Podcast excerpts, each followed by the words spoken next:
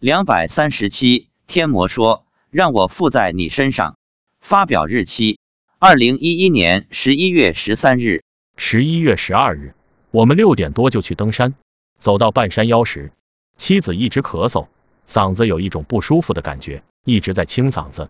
走了大约一百米后，才恢复正常。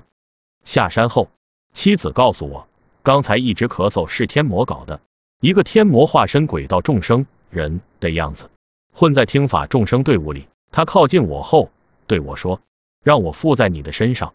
妻子没说话。天魔再次要求附体在妻子身上，看妻子不答应，就作怪，让妻子一直咳嗽不舒服。天魔说：“你要不要听那起车祸的故事？”天魔就不问自答的说了起来。天魔说：“那两个淹死的大人是两头猪，下地狱了。